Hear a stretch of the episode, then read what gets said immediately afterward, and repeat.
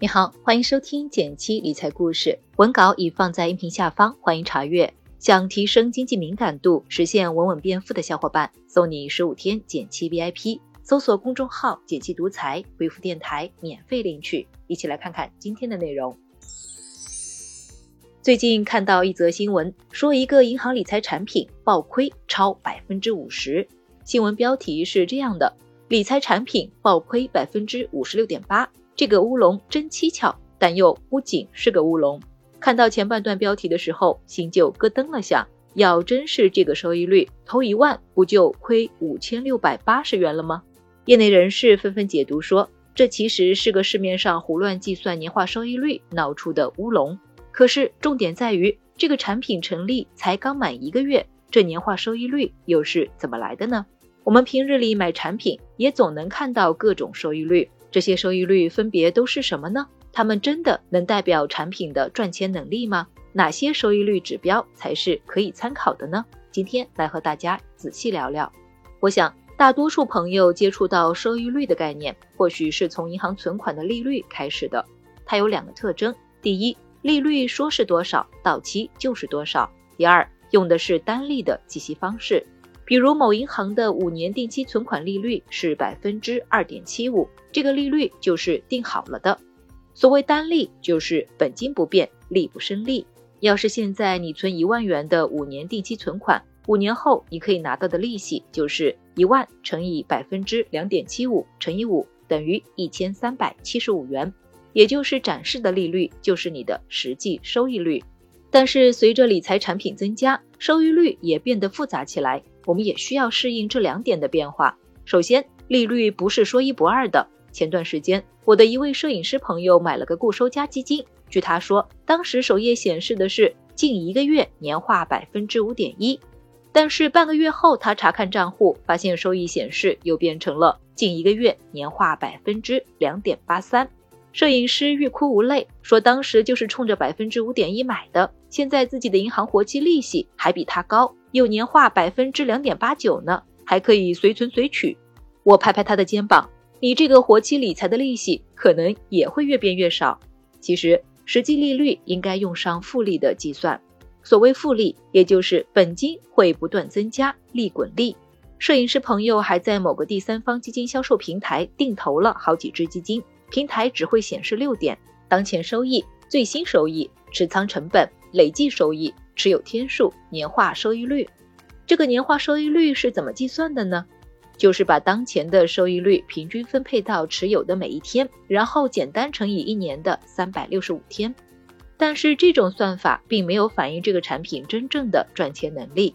摄影师是定投参与的，意味着先投入的钱会比后投入的钱多经历一段时间的波动。当你想要对手里不同平台、不同产品的收益率做对比时，不要只看平台显示，可以用上之前和大家介绍过的复利计算公式 XIRR，算出来的才是你通过这个产品实际上收获的收益率。有意思的是，不同立场在显示产品收益率的时候，还会有自己的一些小心思，亮出吸引人的那个收益率。对一些媒体平台来说，会选择更有爆点的数据来展示。开头我们提到的那个腰斩乌龙，其实就是用年化扩大了收益波动。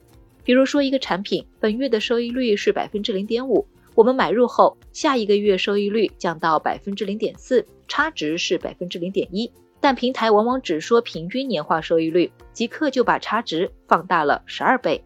有的销售机构会突出一个收益率看着高的数值。比如一个首页显示收益率百分之十二点七七的银行理财产品，实际上收益率远远达不到这个数。平日里常见的还有这些年化收益率：近七日年化、近三个月、六个月年化、近一年年化、成立以来的年化，都不能代表全年的实际波动。净字打头的只是选取了最近这段时间的平均收益，扩大到了年，而近一年年化往往只是算头算尾，忽视掉了中间的波动。成立以来年化也需要分情况来看，如果这个产品本身成立都不到一年，没有什么参考价值。不过话说回来，一个产品的业绩表现也是我们挑选产品时的重要参考维度之一。那么该如何用好收益率指标才能靠谱一些呢？锦囊一：做资产配置，管理收益预期。根据产品的投资方向，我们大致可以分为两类：第一类权益类产品，以股票或偏股型基金为代表；第二类固定收益类产品，以债券基金为代表。固定收益类产品不太会大涨大跌，可以适当参考他们的往期收益率，大概拿到年化百分之四。权益类产品波动就比较大了，不过拉长时间来看，会呈现均值回归的特性。也就是说，这类产品最终大概率会回归到市场平均收益水平。所以在看到大涨或者大跌的产品时，也给自己提个醒，把预期调整在合理的范围内。你可以根据自己的风险承受能力来进行股债搭配，并且在每次决策时记录理由。久而久之，你会慢慢把风险和收益调整到自己涨跌都比较舒服的范围。技能二：优先关注长期超过年化百分之十五的产品。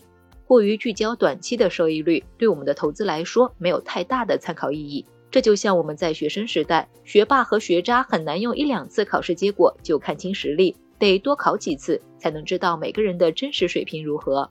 如果能有长期，最好是超过七年，超过百分之十五的年化收益率，那么这个产品就还挺值得关注的。七年是经历一轮完整牛熊的最短时间，而过去十八年。股票平均收益率是年化百分之十五，长期能超过这个水平就已经十分优秀了。值得一提的是，哪怕过去的成绩十分优异，也不一定可以永远维持。比如股神巴菲特老爷子，在过去六十年内投资年化收益率超过百分之二十，但在最近的二十年中，由于公司规模过大、投资风格等原因，收益率基本和大盘，也就是他们的标普五百差不多，大约年化百分之十。如果不想花太多时间精力在研究产品上，那么配置一些沪深三百、中证五百等指数基金也是不错的选择。根据专业人士测算，我们大概能通过指数获得百分之七到八的年化收益。好了，关于收益率就和你聊到这里。总的来说，收益率只是选择参考之一，我们还需要了解自己、了解产品，才能做到涨跌都舒适。别忘了根据音频开头的提示，免费领取十五天减七 VIP，和我一起持续学习，享受稳稳变富的感觉吧。订阅内容每周一到周五，简七在这里陪你一起听故事、学理财。我们下次见，拜拜。